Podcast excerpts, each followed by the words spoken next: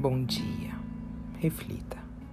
Se tem uma coisa que aniquila qualquer crescimento e evolução, são histórias que uma pessoa se conta para não conseguir algo. Fracassos arrumam desculpas, se justificam, se lamentam. Vencedores se levantam e andam independente das circunstâncias.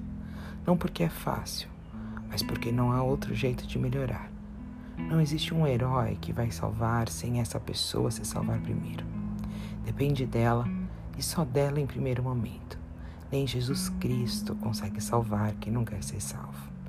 E para ser salvo, a pessoa precisa já estar caminhando, não se lamentando. A reclamação, que anda de mãos dadas com a desculpa, é cientificamente comprovada a levar pessoas a terem doença do coração. Dar desculpas é focar no problema e não na solução. Dar desculpas coloca essa pessoa em uma posição de vítima, e para toda vítima existe um vilão, ou seja, um culpado. E quando alguém acredita em vilões e culpados, ela se torna vulnerável e frágil emocionalmente, porque acaba sempre esperando e se protegendo do pior. Esse não é um mundo de vítimas, é um mundo de pessoas em processos de evolução e de pessoas falhas. Todos nós erramos um com os outros, todos nós caímos. Não é só você ou só eu, somos todos nós. Muitas dores vêm de não acreditar a realidade, não mudá-la e reclamar da vida que tem e de todas as injustiças que sofre ou já sofreu. Se a pessoa tem uma vida ruim, é escolha dela. Se a pessoa tem uma vida linda, também.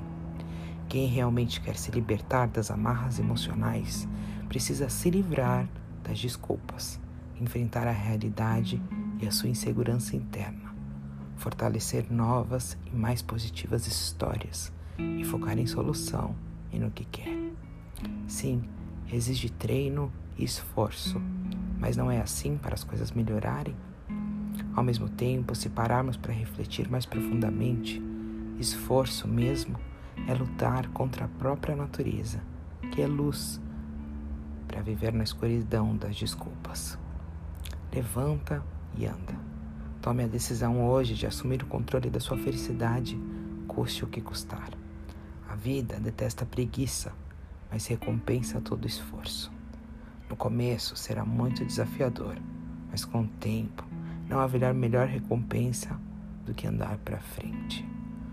Eu te desejo um lindo dia, cheio de paz, amor, prosperidade, sabedoria, abundância e uma linda semana. Um grande beijo, que Deus abençoe. Giovana.